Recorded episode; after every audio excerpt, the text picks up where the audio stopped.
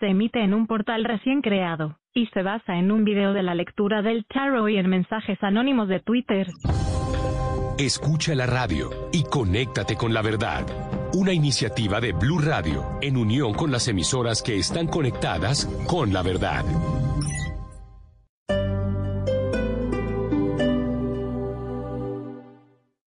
Que todo se puede hacer ahora por internet? Yo soy malísima para esas cosas. La vida te impulsa a cambiar cuando las cosas no funcionan como esperabas. Tienes que ayudarme. Yo ya no estoy para las complicaciones. Porque las cosas tienen que cambiar así. Ah. ¿Te atreverás a vencer tus miedos? Próximamente en YouTube, Clics Aterradores. Bancolombia. Vigilado Superintendencia Financiera de Colombia. Este domingo en Encuentros Blue, una semilla con muchos poderes se revela en el río Magdalena. Lectura para el alma que acompaña y concientiza. Premios para artistas jóvenes y mujeres caficultoras. Orgullo de Colombia y mucho más en Encuentros Blue. Para vivir bien. Por Blue Radio y bluradio.com. ¿Cómo es que todo se puede hacer ahora por internet? Yo soy malísima para esas cosas. La vida te impulsa a cambiar cuando las cosas no funcionan como esperabas. Tienes que ayudarme. Yo ya no estoy para las complicaciones. Porque las cosas tienen que cambiar así. ¿Te atreverás a vencer tus miedos? Próximamente en YouTube, Clics Aterradores. Bancolombia. Vigilado Superintendencia Financiera de Colombia.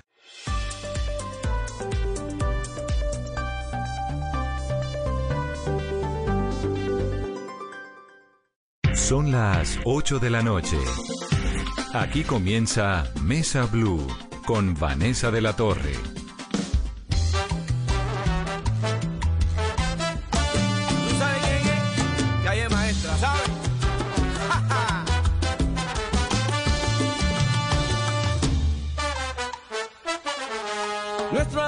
Tiene ritmo,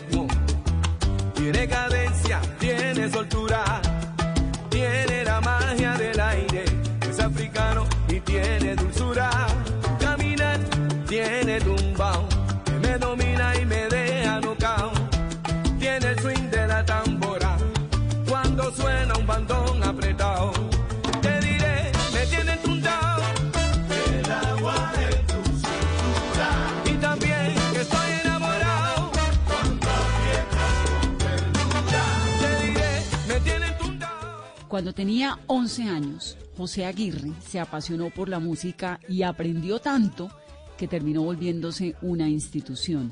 Es hijo de caldenses, pero llegó a Cali, procedente del eje cafetero en 1988 y allá con ese ritmo musical, con esa mezcla de los sabores del Pacífico, terminó siendo el director musical de la reconocidísima orquesta del Grupo Nietzsche de Jairo Varela en la época en que el Grupo Nietzsche era el Grupo Nietzsche, todavía lo sigue siendo, pero estos eran sus inicios. José Aguirre es músico, es productor, es trompetista, es un compositor, es el actual director de Calle Maestra del Grupo Nietzsche, de la Cali Big Band, de Jazz Trompeta y de Quema.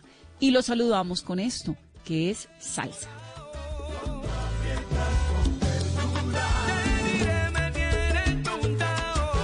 Bienvenido, maestro, a Mesa Blue. Buenas noches, encantado, encantado de estar con ustedes y bueno, muchas gracias por esa introducción tan bonita. Aquí estamos. ¿Cómo le va en esta cuarentena? Me va bien, me va bien buscando todas estas nuevas formas de, de trabajar, eh, esta realidad que, que nos, nos, nos enfrentó así de, de como medida de choque y contento trabajando en eso, un poco preocupado con la situación, pero esperando que sea pronto la normalización de la vida y que se pierdan las menos vidas posibles. Sí, cuidándonos todos. Maestro, usted está lanzando Calle Maestra, eh, está lanzando A Golpe de Marea, ¿no? Que es el primer sencillo de un álbum que se llama Back to the Great Sound, de regreso al gran sonido. ¿Qué es eso que usted llama el gran sonido? Bueno, eh, esta es una producción en la que yo busco retomar sonidos, características esenciales de este género de la salsa.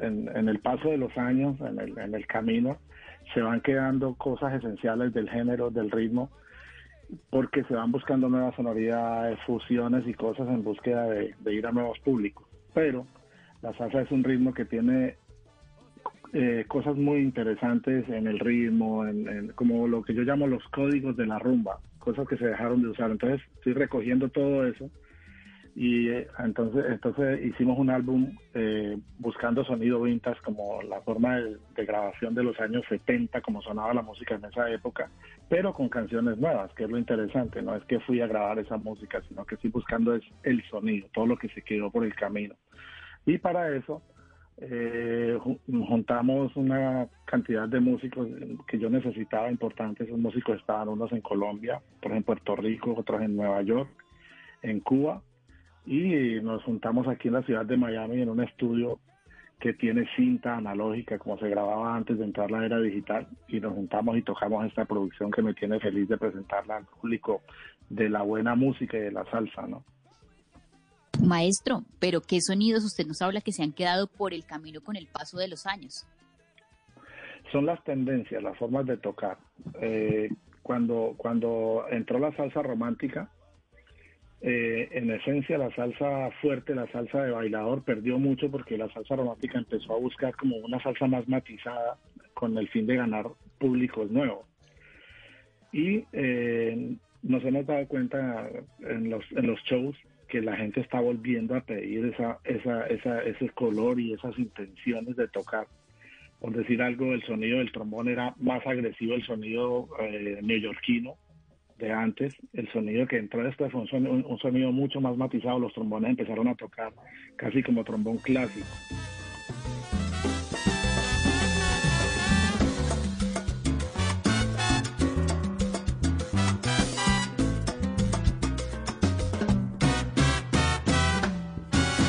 Igual manera la forma de, de, de los tumbados del piano, todo eso se puso como más light y también es muy bueno porque yo estoy de acuerdo con eso y he hecho mucha música así, pero en esta producción como tal y con esta banda busco retomar todas esas cosas que se dejaron de usar y, y completamente logramos un disco con sonoridad de los 70 para traerlo a la gente hoy.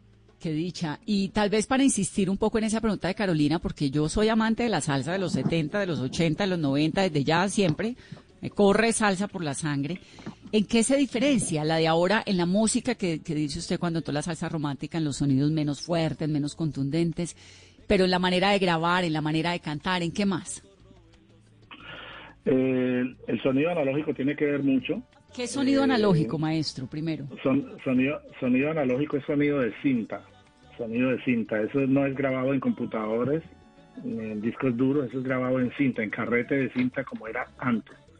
El piano, por ejemplo, no es un piano electrónico, sino un piano de cola, un disco totalmente orgánico. Y, por ejemplo, usamos eh, secciones de cuerdas, usamos violines, violas, chelos, contrabajos, que eso hoy día la gente lo graba con sintetizadores porque hay unos sonidos que están hechos muy parecidos a los sonidos reales, pero nosotros usamos la Camerística Sinfónica Orquestra de Miami para grabar, o sea, es un sonido totalmente natural y la tendencia de tocar de, de antes. O sea, hay, hay, cosas que se perdieron. Por ejemplo, los solos de los instrumentistas se perdieron. Que era una, una, una, una connotación importante en la salsa. Sí, claro. Se perdió porque entró una época de los cantantes solistas. O sea, ya se perdió la época de las orquestas y, entra, y entró la, la época de los solistas a cantar más la salsa romántica y el protagonista es el cantante, los músicos son como unos acompañantes.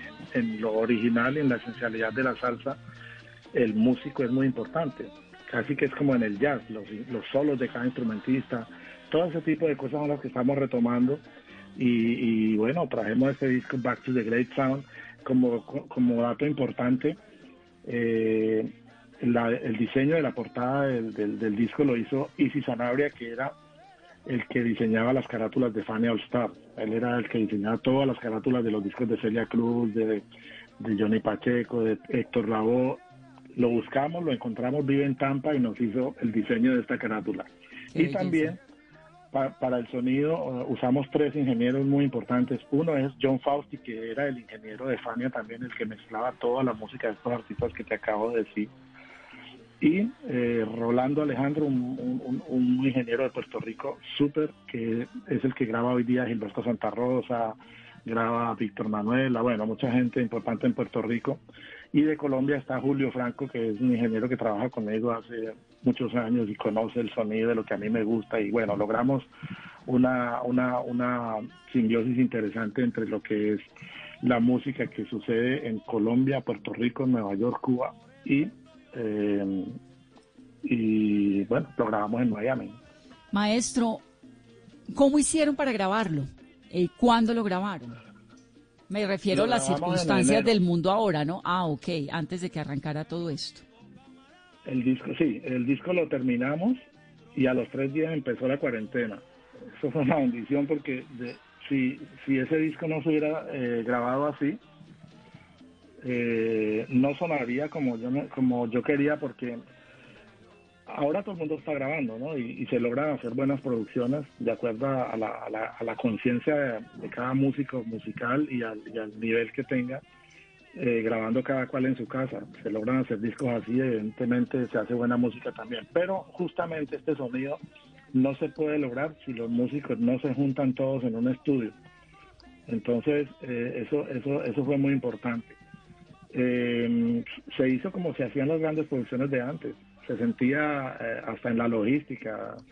A tal hora llega fulano de Nueva York, a tal hora llega el vuelo del otro que viene de Cali, el otro viene de La Habana. Bueno, eso se sentía una cosa muy bonita al, grabar este disco y, y yo creo que, la gente está pidiendo música. Este, este tiempo que estamos viviendo, aunque nuestro arte es, tildado de, como de, un accesorio, eh, la música es vital. Y Indispensable. ¿qué, sería de, nosotros ahorita sin literatura, sin, sin cine, sin música? Estaríamos viviendo ahora sí que el apocalipsis pleno.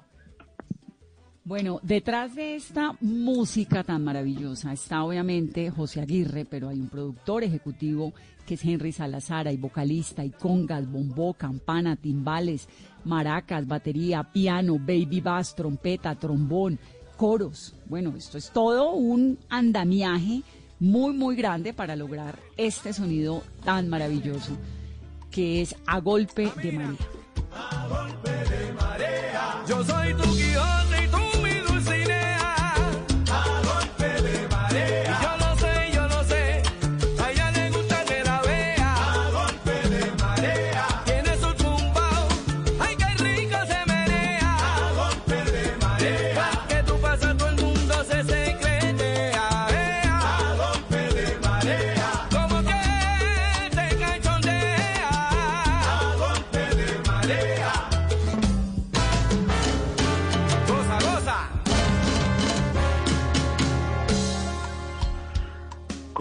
Salazar hicimos la sociedad. Henry es un empresario muy exitoso, es un hombre que tiene una, compañía, él es colombiano, vive en Montreal. Y nos conocimos eh, en Barranquilla hace un par de años, empezamos a hablar de, proyectos y, empezamos a moldear esto. Yo estoy muy contento porque Henry está poniendo todo su, su potencial como empresario y su compañía para, para hacer énfasis en la salsa. O sea, hay mucha otra gente que está poniendo sus capitales y sus cosas en, en otros géneros y eso me parece muy bien, los géneros urbanos, géneros que de pronto pues están más de moda, ¿no? Pero es un hombre que tiene una sensibilidad a la, a la música y especialmente le gusta mucho la salsa y comparte mucho, como digamos, este este sueño y, y, este gusto por estas sonoridades y por esta por, por esta industria de la música salsa. Entonces, yo estoy muy contento porque desde casi que desde la, desaparición de Raf Mercado en Nueva York y quizá la MP All Star en Puerto Rico, eh, la disquera MP en Puerto Rico, no había surgido una disquera nueva que tuviera el deseo de invertir y de, de hacer su de hacer industria con la salsa. Entonces creamos Maestra Record aquí en Estados Unidos y este es el primer producto que sacamos y bueno, estamos haciéndole la fuerza y, hemos sentido el, la respuesta de la gente. El tema se lanzó apenas ayer y, va súper bien en las redes sociales, va caminando muy bien en las plataformas digitales y creo que la gente está lista para, para este tipo de trabajo porque eh, hay, hay gente que, que graba música vieja, ¿no? que graba, graba música de antes y hace nuevas versiones y eso también está bien. Aquí el, el rollo nuestro es que estamos recuperando el sonido, la intención y toda esa esencialidad de este ritmo, pero con música nueva, que es donde, donde es lo interesante, ¿no? Maestro, y es que para recuperar esos sonidos y que quedaran así como ustedes lo querían y que sonara de la manera en la que sonaban las canciones de salsa en los años 70, el reto también era poder conseguir un estudio donde predominara la cinta y la, la consola analógica. ¿Cómo hicieron, maestro, y qué tan frecuentes eh, existen hoy ese tipo de estudios? Ese estudio se llama After Records, aquí en Miami, y es una bendición encontrarlo. Tiene la consola que era de los Gypsy Kings, imagínate. Esa es la consola en que grababan la música de Gypsy Kings. Eh, una bendición, por eso juntamos toda la gente aquí y por eso trajimos los ingenieros que trajimos, porque tenía que ser gente que supiera manejar eso. A veces los ingenieros modernos no, no conocen esas tecnologías antiguas, esos formatos antiguos. Y, y fíjate que los, estudios grandes en Estados Unidos están volviendo a, algunos tienen esas cintas eh, por ahí guardadas porque nunca las nunca salieron de ellas y otros estudios las están adquiriendo porque las bandas de rock, las bandas de sobre todo las bandas de rock y las bandas que hacen músicas étnicas están queriendo mucho grabar parte de las producciones en análogo, o sea, ya ya hay una hay una una sincronía que, pueden hacer que la cinta se dispare a, sonar y se sincroniza con la computadora. Entonces se graba en las cintas todo lo que es pesado de sonido, las baterías, el bajo, los instrumentos de percusión y ya lo que son voces, eh, coros, eh, eh, cuerdas, este tipo de cosas se graban en, en, en la computadora, en Pro Tools. Entonces eso suena sincronizado y hay varios estudios ya yendo a eso porque los productores están, estamos volviendo a pedir eso y pues es una bendición porque es la mezcla de las dos etapas, ¿no? De, las dos épocas, la, la, época de antes y, lo, y la modernidad. Sí, es que yo quería preguntarle al maestro, ¿por qué Cali terminó volviéndose un epicentro de esa salsa de los setentas y de esa salsa tan poderosa? ¿Por qué terminó volviéndose Cali la capital mundial de la salsa? Porque la salsa le entró a Colombia por Buenaventura por obviamente por ser el puerto y porque ahí llegaban los barcos cargados de música y traían la música y obviamente de, de, Buenaventura pues llega, lo primero que, llegaba era Cali. Y en Cali eh, la gente se apasionó con, con ese sonido, con esa música y la adoptó, la hizo suya y tan así que, que empezaron a crearse tendencias de los bailarines, por ejemplo, con el bugalú, que, el bugalú se grababa a una velocidad, pero en Cali lo querían bailar más rápido, entonces aceleraban las canciones. Y al final eso forjó un estilo de baile caleño que, que, es lo que conocemos hoy como, el, baile caleño, que es un baile, una forma de bailar salsa diferente a como la bailan en, en Puerto Rico y en Cuba. Y que lo vemos hoy en, en los shows como el como el Super Bowl de, de con, con Shakira y, y Jennifer López, que están los bailarines de mulato allí. Entonces, Cali adoptó esa música, la amó y, y, al final se convirtió en la, en la capital porque conserva esa memoria. Cali, la industria, la industria salsera en Cali es impresionante. Tú ves las orquestas que hay, hay unas tendencias que no hay en ninguna parte, como la cantidad de orquestas de mujeres, los bailarines, los diseñadores de, de, de, de todos los vestuarios, los shows como Delirio, como Ensálzate, los escritores, los melómanos y coleccionistas, o sea, todo eso hizo que, que, que, que obviamente se, se, ganara la capital, la, ese título de la capital mundial de la salsa, porque eso no lo hay en ninguna otra parte.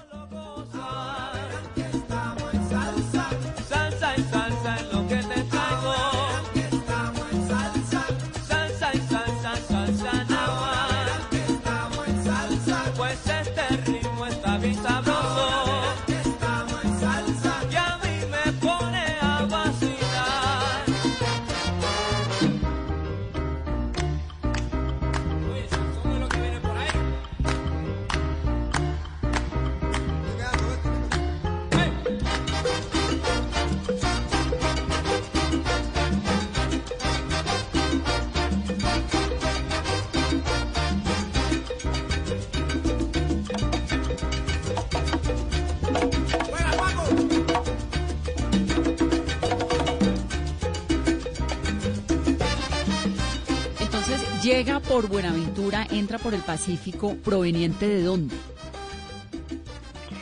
De Puerto Rico y de, y de Cuba y de Nueva York.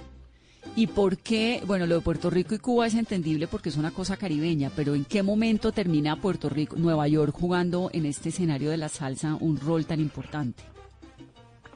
Imagínate, es súper importante en Nueva York porque en Nueva York conver- convergían todos los músicos afrocubanos, la- los músicos puertorriqueños, y se da esa tendencia tan fuerte de la música eh, con, con bandas como, como Tito Rodríguez, por ejemplo, que, que tenía esa big band, Machito, estaba la big band de Mario Bauzá, estaba, bueno, Tito Puente. Toda esa gente empezó a crear esa, esa música y se empezaron a juntar. Todos Que- se fueron de que- Cuba para Nueva York, ¿no? Sí, claro, porque Nueva York, por, ser esa capital tan inmensa, a- ahí convergían músicos de todas partes. Entonces, justamente en Nueva York fue que le vinieron a poner el, título de salsa al, al género, porque, porque esto es música cubana, ¿no? O sea, esto es el, el son, la guaracha, el bolero, el guaguancó, todos esos ritmos que son cubanos. Pero en Nueva York, cuando empezaron a, a- a- a- a tocar en conciertos y todo eso, y a, y sacar los discos, no querían como diferenciar, esto es guaracha, esto, esto es guaguancó, esto es rumba. Entonces a todo eso le pusieron un, un nombre, un título que es, esto es salsa. Hay mucha gente que no está de acuerdo con eso, sobre todo en Cuba, hay gente que dice, oye, pero salsa eso no existe, eso es son, ¿no? cada ritmo hay que diferenciarlo, pero pues yo entiendo que, que la gente a nivel industrial quería cobijar todo eso bajo un solo techo y le pusieron salsa. Entonces, ahí se dio una, una tendencia muy interesante que cambió de como la música la tocaban en Cuba porque, porque ya era un encuentro de músicos de muchas partes. Entonces entraron los músicos del jazz a poner la armonía del jazz y los fraseos del jazz en los metales y todo eso.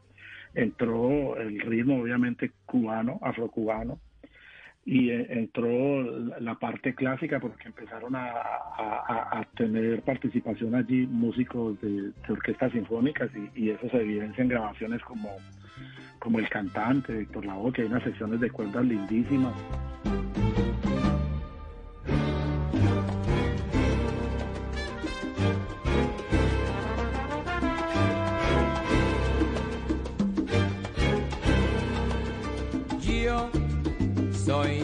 Cantante. Y entonces todo eso tomó un son- una sonoridad que, que- que- que ya al final no es de Cuba ni de Puerto Rico ni de ninguna parte, sino de Nueva York, porque, porque como capital y como, como, como urbe le dio una sonoridad a, a eso que era el sonido de todos esos músicos de diferentes partes del mundo haciendo aportes a esa música. La música brasileña tuvo mucho que ver también allí. de momentos malos y de cosas buenas. Vinieron a y pagaron en la puerta. No hay tiempo para tristeza, vamos cantante, comienza.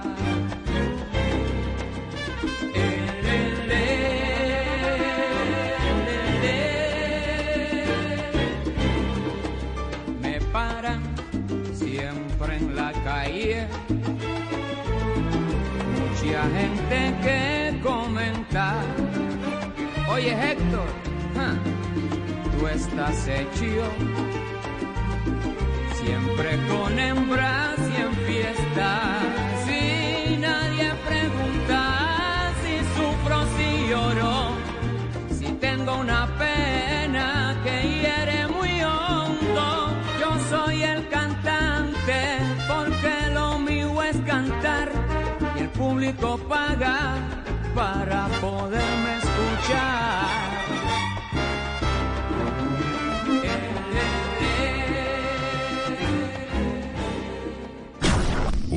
De hombres maltratados. Mi amor, me voy a trabajar, tengo transmisión de fútbol. No, no, no, no, no. Pero es Transmite que- desde aquí, guste o no te guste. Pero mi amor, hay que ir a trabajar. No, no, no, ya dije No que no. comprendidos. Bueno, voy a salir de acá. Ya voy a arrancar el partido. Ey, ya lavó la losa, Ah. ¿qué está esperando? Regañados. ¿Cómo así? No, mira. Además, tiene que darle comida a los niños. Ay, amor. Este mismo grupo de hombres te trae todas las emociones del fútbol profesional colombiano. Este sábado, desde las 7 y 30 de la noche, Junior Millonarios. Y el domingo, América Pasto. Blue Radio, con los hombres motivados por el fútbol. Blue Radio, la nueva alternativa. Radio eliminatoria.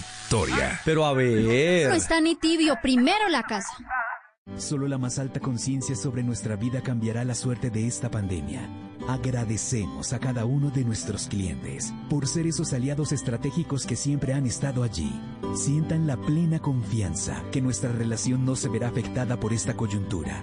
Nuestras plantas de harina de trigo, maíz y nuestra división de pasta, galletas, café y cereales continuarán operando como siempre. En todo momento estaremos dispuestos a garantizar un excelente servicio. En Organización Solarte, trabajamos pensando en usted.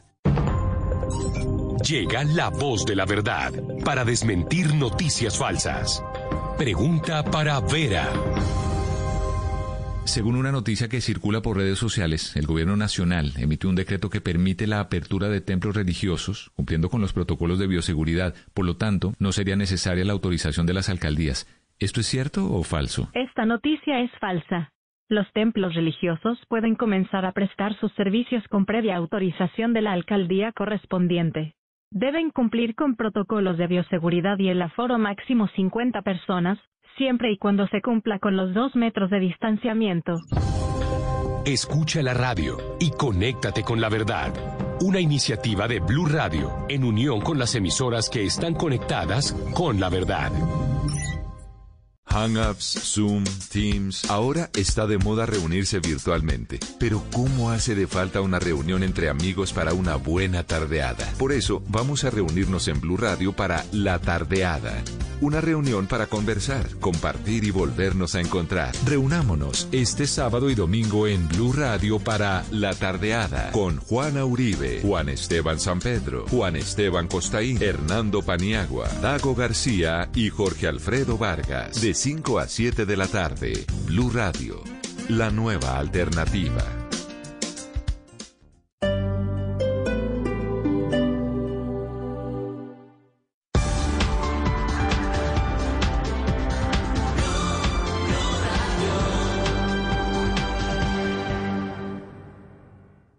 Este domingo, en Sala de Prensa Blue. ¿La pandemia es un invento o una estrategia de dominación? La autora de esta teoría de conspiración nos cuenta por qué lo dice. Nuestros papicultores están en una de sus peores crisis. Hablamos con un cultivador que nos pinta el doloroso cuadro que viven hoy miles de familias campesinas. El príncipe azul que muchas mujeres encuentran en aplicaciones de citas pueden ser en realidad monstruos. Un experto en ciberseguridad nos cuenta los tips para detectar psicópatas y delincuentes en esas redes. Y la investigación a una periodista por grabar una conversación con su jefe pone de nuevo el dedo en la llaga sobre los ataques a la libertad de expresión. Sala de Prensa Blue, este domingo desde las 10 de la mañana. Presenta Juan Roberto Vargas por Blue Radio y bluradio.com.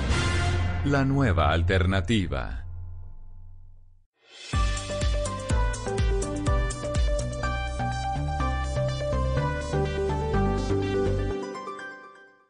Este fin de semana en, en Blue Jeans, la timidez. Quienes la sufren son su propio obstáculo para alcanzar sus metas. ¿Nacen tímidos o se vuelven tímidos? El domingo, Oponopono, el arte hawaiano de resolver los conflictos internos y llegar a la sanación a través del perdón. Bienvenidos a toda la música y el entretenimiento en, en Blue Jeans de Blue Radio. En Blue Jeans, todo este fin de semana por Blue Radio y bluradio.com. La nueva alternativa.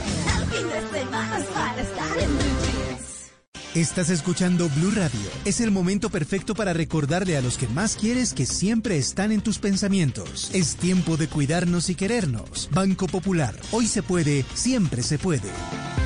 Para ti, que has dedicado tu vida a enseñarnos y a brindarnos tu conocimiento. Hoy te decimos gracias, profe.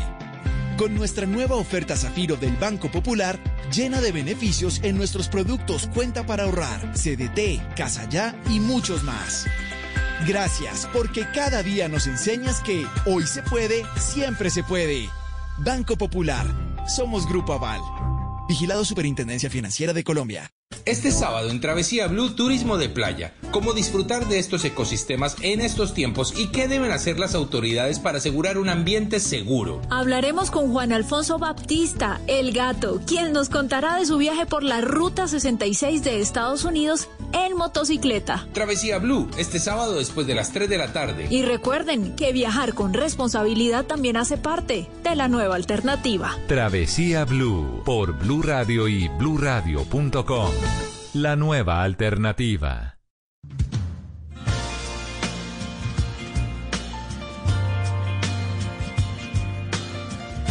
Continuamos en Mesa Blue, Mesa Blue Salsera, Mesa Blue de viernes.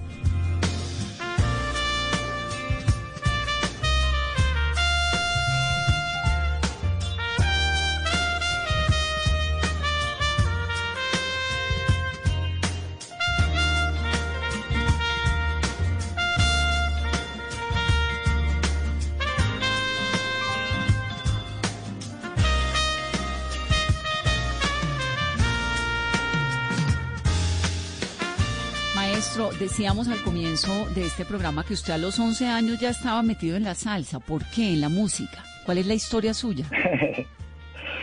Yo soy eh, de familia campesina, de campesinos del eje cafetero. Eh, crecí, mis primeros 10 años fueron por ahí de pueblo en pueblo eh, con mis padres. Eh, una etapa muy, muy fuerte, muy dura, porque mi padre, con, con nosotros muy pequeñitos, pues nos, nos- desplazaron de, de donde estábamos. Todo ese tema de la violencia de, de, los 40 y eso, de los 50. Entonces, ya a, a los 10 años...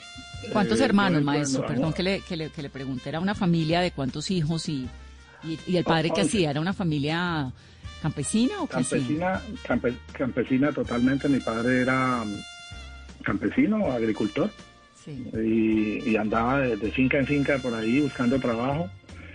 eh, y eh, con 11 hijos, eh, ocho Oh. de la primera esposa y tres de mi madre.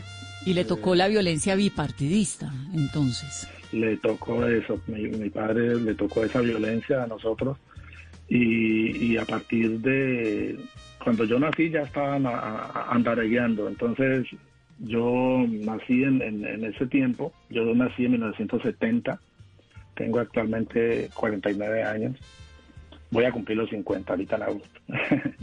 y entonces a los, a los 10 años mi padre eh, encontró un trabajo eh, en un pueblo de Caldas que se llama Pensilvania, Caldas.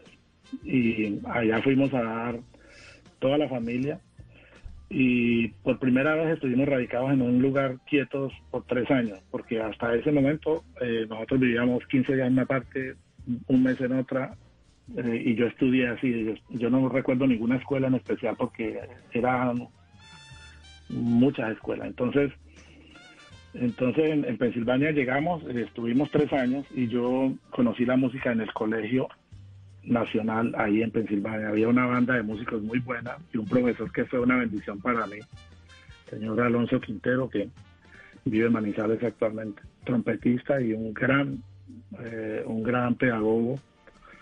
Y yo tuve la fortuna de empezar a estudiar con él y empecé a tocar bombardino a los 10 años.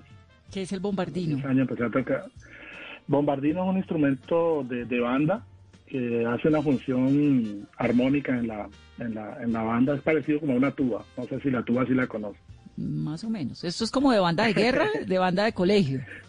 Banda de No de pueblo. banda, mar- no, no de banda marcial, sino de banda sinfónica. Sí, de, de, de banda de, de tocar marchas y tocar Sí, pasillos. de colegio, banda de colegio. Que es divino.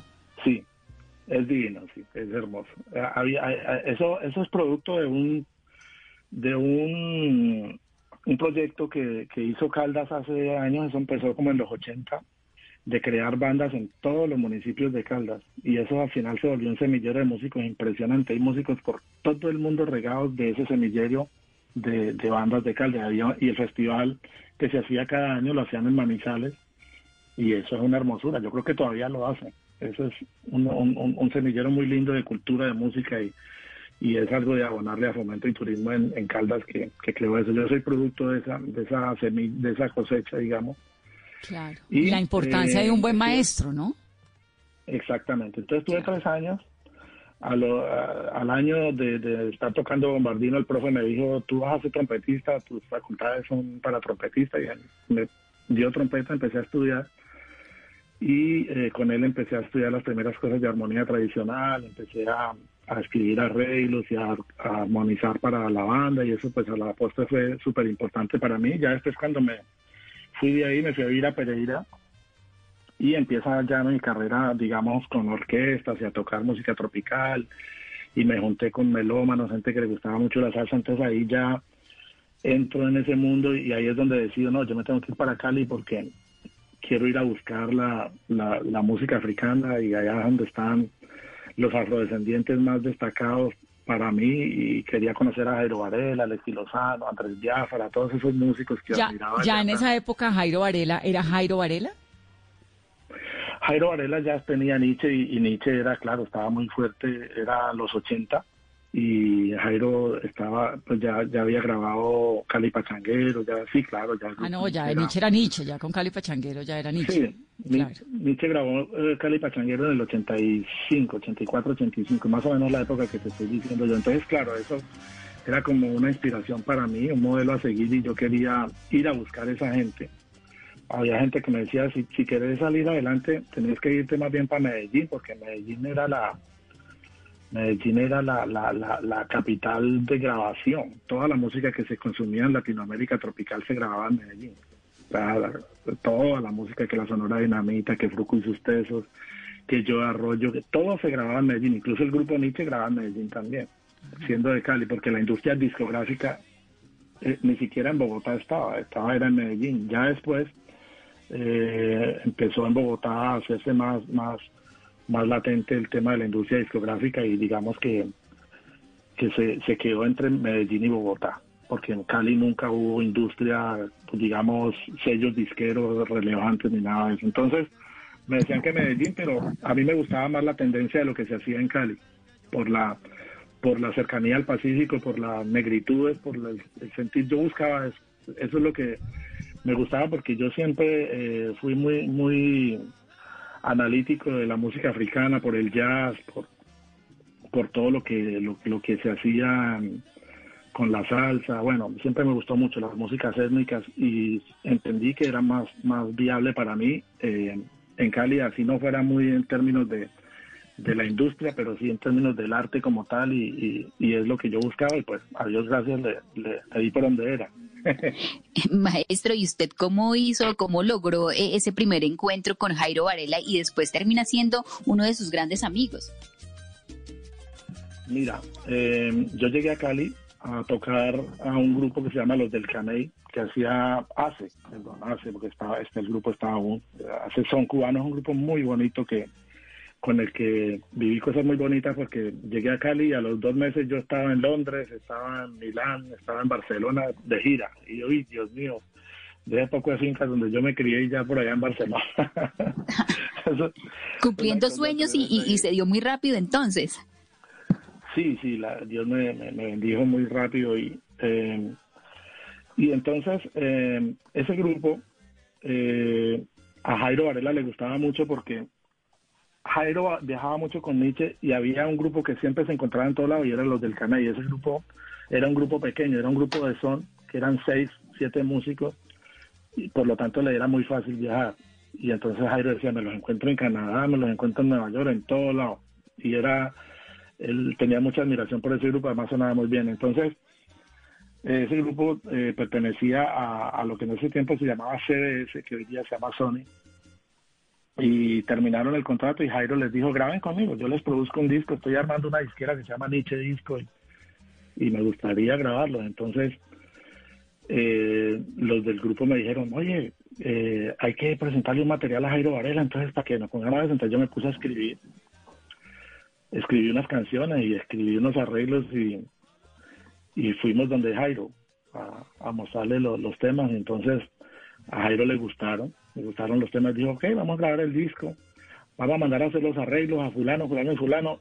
Y entonces el director de los del canal le dijo, Jairo, pero es que nosotros tenemos este, este muchacho que, es un muchacho nuevo que, que hace arreglos también. Y Jairo dijo, no, no, no, no, no, no, no, no, vamos a inventar, no, no, no, no, no, vamos a usar a Andrés Biafara y vamos a usar a, a los Bravos, que necesitamos es que eso quede bien. Y bueno, yo dije, bueno, ¿qué se va a hacer? Y entonces, finalmente hicieron los arreglos ellos y, y, y el director del grupo otra vez del le dijo, Jairo, pero es que ese muchacho escribe bien, escúchele los arreglos. Bueno, dígale que haga uno, pues. Entonces yo hice una canción y un arreglo. y entonces se grabó el disco y, y Jairo entraba a, a, revisar a veces la grabación. Cuando escuché la grabación completa, a él le gustó mucho una canción y resulta que era la que yo había escrito. Entonces ahí empezó la relación con Jairo y ya empezó a llamarme para productos de él y cosas y bueno, al, al año 92 me llama para dirigir Nietzsche y empezar a trabajar con él en, en las producciones de Nietzsche a partir de ese año. Maestro, ¿y cuál fue esa canción que usted escribió en ese momento y a la que Jairo Varela más le gustó? esa canción yo la había escrito casi de niño, yo la escribí como a los 15 años, algo así, una canción muy, muy ingenua, pero por ahí está en, en, en, YouTube, se llama Faltó el Amor, y a Jairo le fascinó esa canción, a él le gustó mucho. Una vez más faltó el amor, volví a perder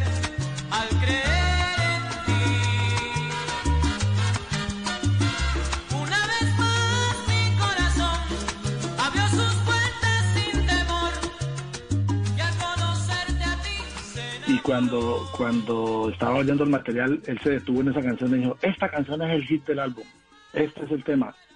¿Y quién hizo esa? Entonces el director del grupo le dijo, ese es el pelado que yo le dije. Entonces ahí se dio, ahí me mandó a llamar y bueno, empecé a hacer cosas para proyectos de él, la Suprema Corte, cosas de bandas que él producía.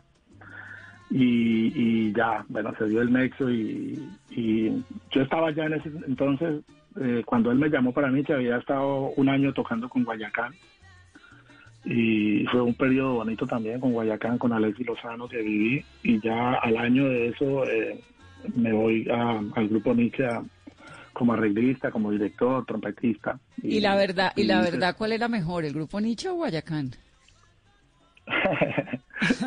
Mira, eh, yo, yo admiro profundamente a Alexis y a Nino y siempre he respetado mucho la música que Guayacán hace, además porque yo he grabado muchos álbumes de ellos como trompetista.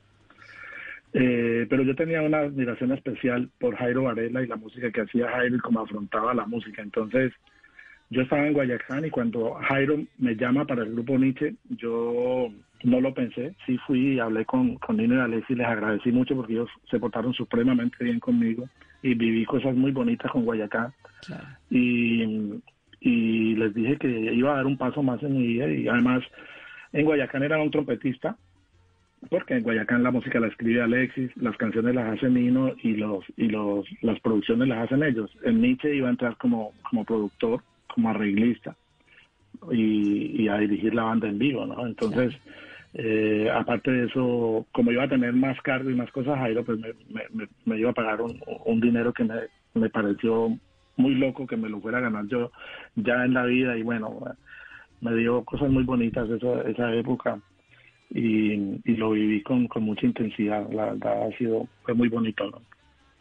Es que esta era la época del mano a mano de Nietzsche Guayacán, donde las dos orquestas pues eran las más poderosas del país. Era una época maravillosa.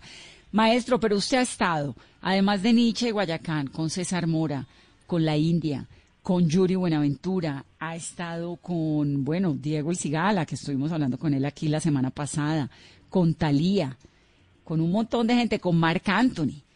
¿Qué nos puede contar de todas esas historias? ¿Cómo es trabajar con Mark Anthony, por ejemplo? ¿Mark Anthony es un monstruo de la música, así como parece? Sí, no, es una bendición. Mira, eh, yo he trabajado con todos esos artistas. La vida me ha dado la, la, las oportunidades más lindas y trabajar con Mark, eh, yo he estado en producciones de Mark, como he estado también en conciertos, eh, tocando con, con, su banda. Y increíble, o sea, Mark es un monstruo, Mark es un, como, como decimos en, en, en el argot salsero, es una normal, es un tipo fuera de, de, de serie, es un, uno de esos que, que lo hicieron y el molde lo, lo botaron. y lo admiro demasiado como artista, como, como, lo que es y como persona es un tipo muy querido. una persona muy querida, muy amable.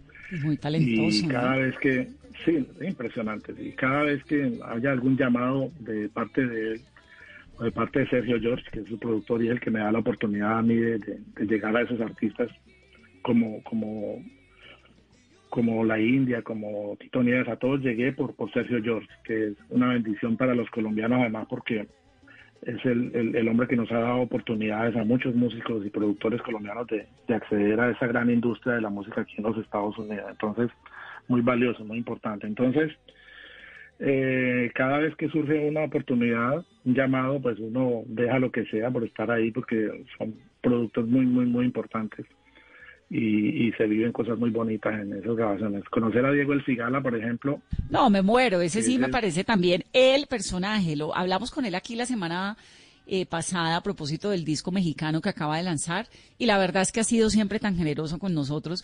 Cuando vino al concierto estuvimos con él. eh, bueno, nos, nos fascina. Y él cuando él, él Sí. hizo contigo la salsa, ¿no? Porque él metió Indestructible fue su salsa.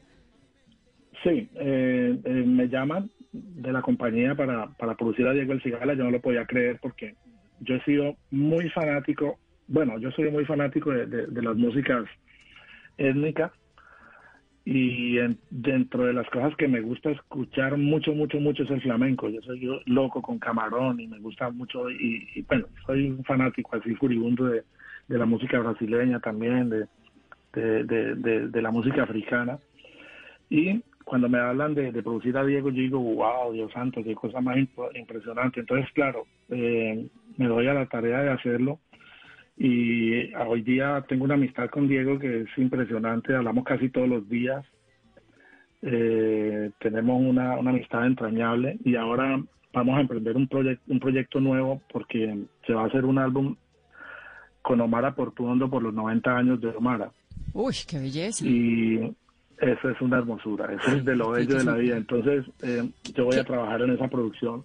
¿Qué hace, maestro, Y- exactamente un director musical? ¿Usted qué hace? ¿Cuál es el trabajo suyo? Pues obviamente es músico, obviamente tiene un oído privilegiado y un talento innato, por lo que nos ha venido contando, pero ¿qué hace en el trabajo? En la orquesta. Escribe la música, visiona para dónde va eso, eh, orquesta, hace todo lo que los músicos tienen que hacer y le dice al, al cantante, vas por aquí, vas por aquí. Uno diseña todo, uno es el arquitecto de un disco, que arma todo. Obviamente, eh, por ejemplo, en este trabajo que se va a hacer con Diego y con, con Omara, eh, hay que sentarse a hablar con los dos artistas y, llegar a acuerdos, qué es lo que quieren, para dónde, cuál es el rollo. Y, pero lo que pasa es que cuando un artista de esos lo llama uno, ya sabe para dónde va. O voy a llamar a este tipo porque este es el que tiene el sonido que yo busco, este es el que tiene las cosas que yo quiero. Entonces, eh, ese es el- el trabajo de uno como productor. Ya este estamos eh, por empezar a trabajar en ese, en e- ese disco. Estoy, bueno, eh, siempre productivo haciendo cosas. Eh, hay un hay un- una disquera en África que se llama Luz África, que es una de las disqueras con las que más me ha gustado trabajar porque, como su marca lo dice, es una disquera africana de Cabo Verde. Yo conocí a José da Silva, que es el, dueño de esa disquera, lo conocí en La Habana en el año 2009. Yo estaba produciendo un disco para Yuri Buenaventura en, en, en La Habana. Y, y José da Silva estaba allí, nos conocimos y después de eso empecé a trabajar para José da Silva en proyectos de sus artistas. Le hice, le hice un álbum para, para Cesárea Évora, que eso es de las cosas más grandes que he hecho en mi Divino, carrera. divina, divina. La divinidad, la- Sí. la, divinidad de Cesárea. Eh, le he hecho cantidad de productos para bandas de él, de Senegal, artistas de artistas de, de las Antillas aquí, Martinica, de, de todas esas, esas- esas islas que hablan francés que tienen productos como el souk. Y esa, esa Entonces- conexión, maestro, de la música africana con la música brasilera, con la salsa, por supuesto, ¿cómo se dio? ¿Cómo eso, eso lo trajo qué? ¿La esclavitud? Esos Claro. sonidos del África, sí, ¿no? Claro, claro. ¿Y cómo sobrevivieron todo a la represión de la colonia? Ahí está lo, ahí está lo lindo, porque trataron de matarles, les, les mataron su religión, les mataron, les querían matar toda su cultura, les, les aplastaron su vida, pero eso es tan fuerte que, que como quiera ellos se comunicaban y con su, imagínate que con, con sus toques de tambores se hablaban a, a, a la distancia y, los blancos quedaban locos, no podían entender qué se estaban diciendo. Esa, es la, esa es la belleza eso, eso no lo aplasta nadie. Y por más que, que trataron, eh, esas músicas prevalecieron y por más que los separaron y los segregaron, esas músicas, esa, esa historia es muy linda, lo que pasó con, con, con, con la, la llegada de los, de los africanos a Cuba, a Puerto Rico, a, a, a República Dominicana, a Brasil, a Colombia. Colombia tiene una presencia afrodescendiente muy, muy grande porque, porque Cartagena era uno de los principales puertos eh, esclavistas, pues donde llegaban Claro, esos barcos Latina. provenientes de África.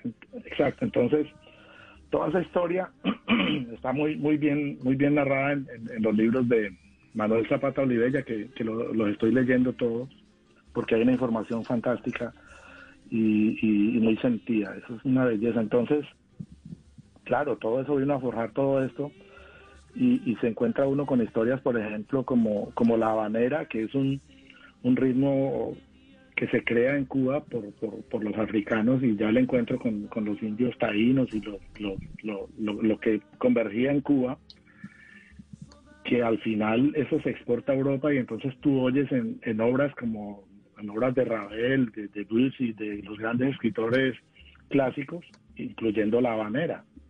Y en los barcos se llevan eh, eh, eh, eh, todo esa, esa- ese, por la misma esclavitud empieza a regarse todo eso por, por Latinoamérica y eso viene a dar origen a lo que es la milonga y posteriormente al tango. O sea, todo eso viene de la misma parte, o sea, africana. Ah, qué belleza. O sea que la milonga y, la, y, la, y el tango tienen origen también africano. Mira, ton, totín, ton, ton, totín, ton, ton, totín, eso es habanera, pero eso es milonga. Lo empezaron a bailar distinto, le dieron otras cosas, pero pero eso va a- a- a crear unas cosas impresionantes y la historia es lindísima, vale la pena eh, indagar sobre todo eso porque y hoy día con esto que, que esta revuelta racial y todo lo que pasa con justa razón porque es que ya es demasiado pues Sí, ya sí. ya, ya, ya, y, y como decía alguien, no recuerdo quién en estos días, el mundo tiene mucha suerte de que los afrodescendientes no quieran venganza, simplemente igualdad. Eh, hay mucho por investigar, la, la influencia del jazz, los primeros, eh, los primeros escritores, William Grant Steele, eh, el primero que lo dejaron hacer música sinfónica y el primero que pudo dirigir una una sinfónica de primer nivel en Estados Unidos. Entonces ya uno oye la música clásica con la tendencia del blues y es una hermosura, eso es un bálsamo a los oídos. Sí. es que la presencia de la raza negra, pues en el jazz también, ¿no? En todo, tan poderosa. La historia del tambor me claro. encanta. Alguna vez Yuri Buenaventura nos lo contó en este programa, que era así, se iban comunicando con un tambor y eso, pues imagínense, enloquecía a cualquier capataz que no entendía qué era lo que esta gente estaba diciendo a punta de tambores, ¿no? Sí, total, una, una, una hermosura. Con Yuri hemos vivido muchas cosas, sabe que yo soy el productor de toda la música de Yuri Buenaventura. Sí, claro. Y bueno, vivimos muchas cosas y eh, hasta el último disco que, que hicimos que es Manigua con la Orquesta Sinfónica Nacional que lo produje yo también. Eh, muchas cosas, muchas cosas hemos hecho en esta música y, y con el favor de Dios vamos a seguir haciendo hasta que Él nos, nos permita el último soplo de, vida. Y con el favor del, de- del público, porque es que sí, es un regalo que le hacen realmente al público, esa posibilidad de escuchar tanto talento. Pues maestro, a mí sí me da mucha felicidad escucharlo, saber que ahora tienen este grupo y esta, esta canción que se llama Golpe de Marea, que además entiendo que es un homenaje también a la mujer afro, ¿no? Justamente, justamente. Esa canción la escribí el año pasado. Eh, yo eh, coincidí en Cali con un show que tenía en, en Cali con el grupo Nietzsche. Y ese día yo estaba de cumpleaños y era el Petronio Álvarez, que es una hermosura de festival, que eso es patrimonio pues nuestro. Precioso, este Y- año no lo vamos a tener y pues no vamos, pero el siguiente allá estaremos con toda. Esperemos que, que, que, que- que todo eso nos vuelva a, a alegrar la vida porque lo necesitamos. Y salí de ahí, nos fuimos a un bar en Cali a tomarnos una cerveza y vi una, una muchacha afrodescendiente divina bailando que me dieron ganas de escribir la canción porque la mujer afro, eh, como camina, como se mueve, como habla, como todo. Entonces es, es un homenaje a la mujer afro y, y está incluido en este álbum. Es una, una muy, muy linda canción y es Calle Maestra, eh, una banda de salsa con, con el sonido de, de antes pero con música nueva. Me encanta. Y ese sonido, que es de lo que hablábamos al comienzo de esta entrevista, pues evoca esa época floreciente de la salsa neoyorquina, con Héctor Lavoe, con Cheo Feliciano. Hoy Calle Maestra está tratando de hacer eso, de rescatarlo para el oído de los que nos gusta la buena música.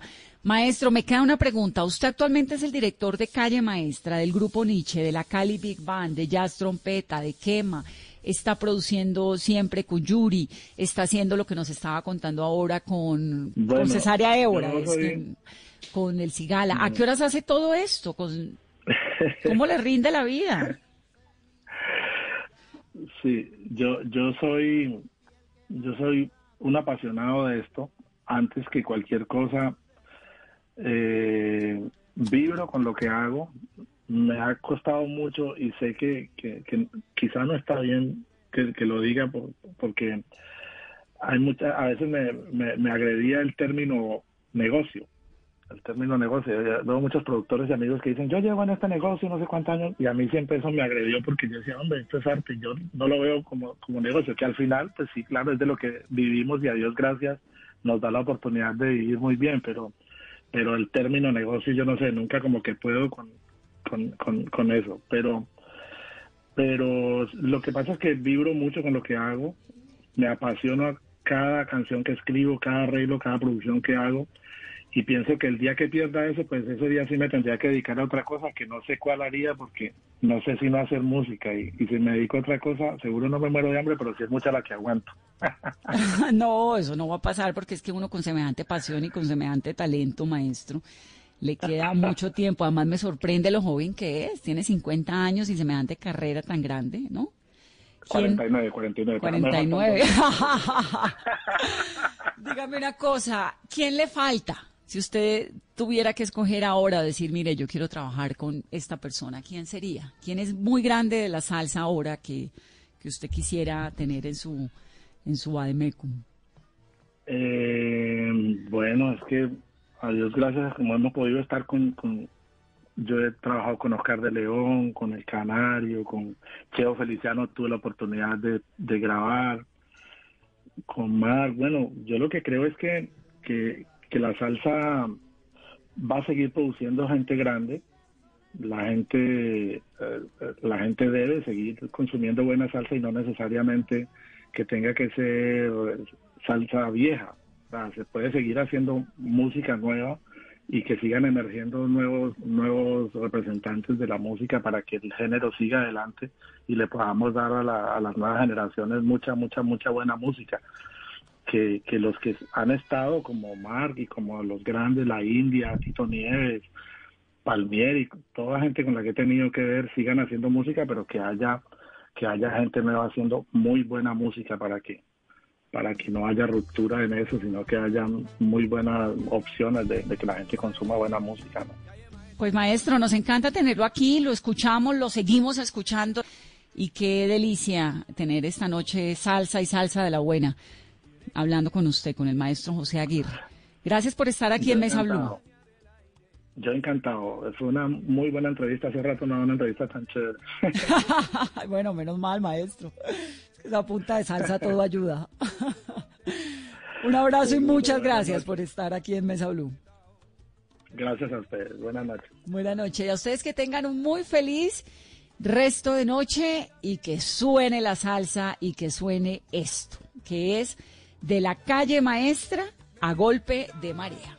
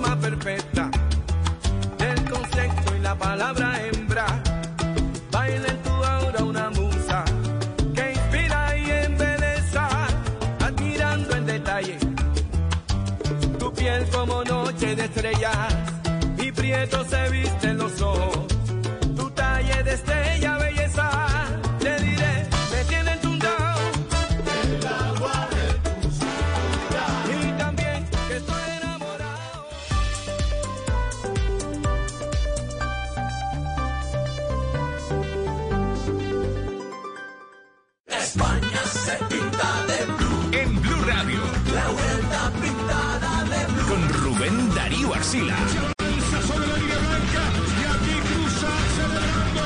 La Vuelta a España. La vuelta se pinta de blue. Blue Radio, la nueva alternativa.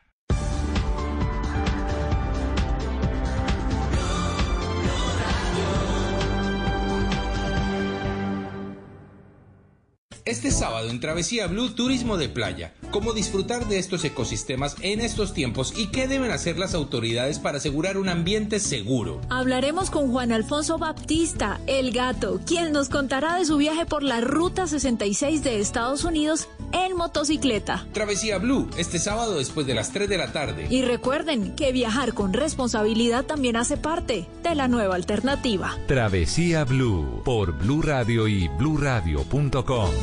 La nueva alternativa.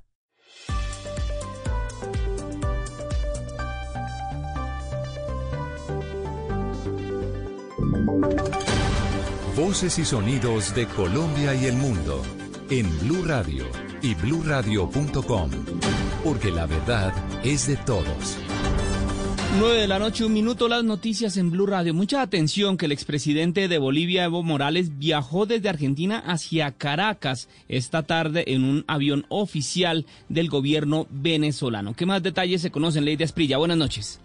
El expresidente de Bolivia, Evo Morales, partió este viernes desde Argentina hacia Caracas en un avión oficial del gobierno venezolano, según informó la agencia oficial TELAM. Morales, que estaba en Buenos Aires desde diciembre como refugiado, partió desde el Aeropuerto Internacional de Ceiza de Buenos Aires a las 5 y 15 de la tarde rumbo a la capital venezolana. Según cita la prensa local, Evo Morales regresará a la capital argentina el próximo domingo. El avión en el que viajó Morales se encuentra entre las aeronaves señaladas en una lista negra de Estados Unidos desde que el gobierno de Donald Trump lanzó el pasado 7 de febrero un paquete de sanciones enfocado en la aerolínea estatal venezolana Conviasa para presionar al régimen de Nicolás Maduro. Lady, gracias. Seguiremos muy atentos a la llegada entonces del expresidente Evo Morales a la ciudad de Caracas. En otras noticias, el presidente Iván Duque recibió un espaldarazo a su gobierno a través del respaldo que, afir- que firmaron perdón, la mayoría de gobernadores del país. Los detalles con José Luis Pertús. En un documento firmado por 17 gobernadores, el presidente de la República, Iván Duque, recibió el respaldo de mandatarios departamentales que lo consideran como el capitán del barco que ha conducido al país con liderazgo y responsabilidad, especialmente en esta difícil época de pandemia. Los gobernadores reunidos en Manizales con ocasión de la cumbre de gobernadores le dijeron al presidente que no está solo y por eso manifiestan que bajo cualquier situación adversa en su contra o en la de su gobierno, los mandatarios alzarán su voz del respaldo con Iván Duque y entre los firmantes están Aníbal Gaviria, el gobernador de Antioquia, Nicolás García, gobernador de Cundinamarca, Ariel Palacios, gobernador del Chocó Orlando Benítez, el gobernador de Córdoba. Gracias, José Luis. Y la Corte Constitucional ordenó reintegrar a su trabajo a un vigilante que, siendo cabeza de hogar de su familia, sufrió acoso laboral y fue despedido sin justificación. Deben ahora pagarle lo que dejó de recibir mientras estuvo por fuera de su cargo. Los detalles con Michelle Quiñones. John Freddy Suárez Navarro laboraba para la empresa Axis LTDA como vigilante en el conjunto residencial Palmeras del Parque en la ciudad de Barranquilla, pero fue víctima de acoso laboral permanente por parte de la administradora del conjunto residencial, pues lo gritaba e insultaba con frases como muerto de hambre, su esposa puede estar muy enferma, que nos importa, usted no sirve para nada, incompetente y tras pedir respeto fue despedido. El hombre argumentaba que no podía quedarse sin trabajo pues su esposa padece cáncer y es un padre cabeza de hogar. El juez había negado sus derechos y ahora la Corte Constitucional dijo que se vulneró el derecho fundamental al trabajo en condiciones dignas, a la honra y al buen nombre y le ordenó a la empresa reintegrarlo en iguales o mejores condiciones por mínimo un año y que se le paguen todos los salarios y prestaciones que dejó de recibir por su despido injustificado. También le ordenó a la empresa Axis implementar un protocolo de actuación para la atención de casos de acoso laboral, así como las rutas y procedimientos claros y efectivos para el trámite de las posibles denuncias de acoso y hostigamiento. Y atención a esta historia, un fanático del Atlético Nacional denunció que le robaron su colección de camisetas del equipo que está avaluada en al menos 40 millones de pesos. La historia con Susana Paneso. Cuando era niño, Gerson Echeverría heredó la primera camiseta de Nacional. Se la dio su papá, era de Hernán Darío Herrera. Desde entonces se ha dedicado a coleccionar la indumentaria del equipo de sus amores, con camisetas de la campaña Libertadora en 1989 y del 2016, así como casacas firmadas por sus ídolos Magnelli Torres y Franco Armani. Hace tres días, a Gerson le robaron su colección de 70 camisetas. Lo estoy sintiendo como cuando falleció mi abuelo, que ha sido el dolor más, más grande que he sentido en mi vida. Habían camisetas que no había tocado, que no me las había por, por el valor y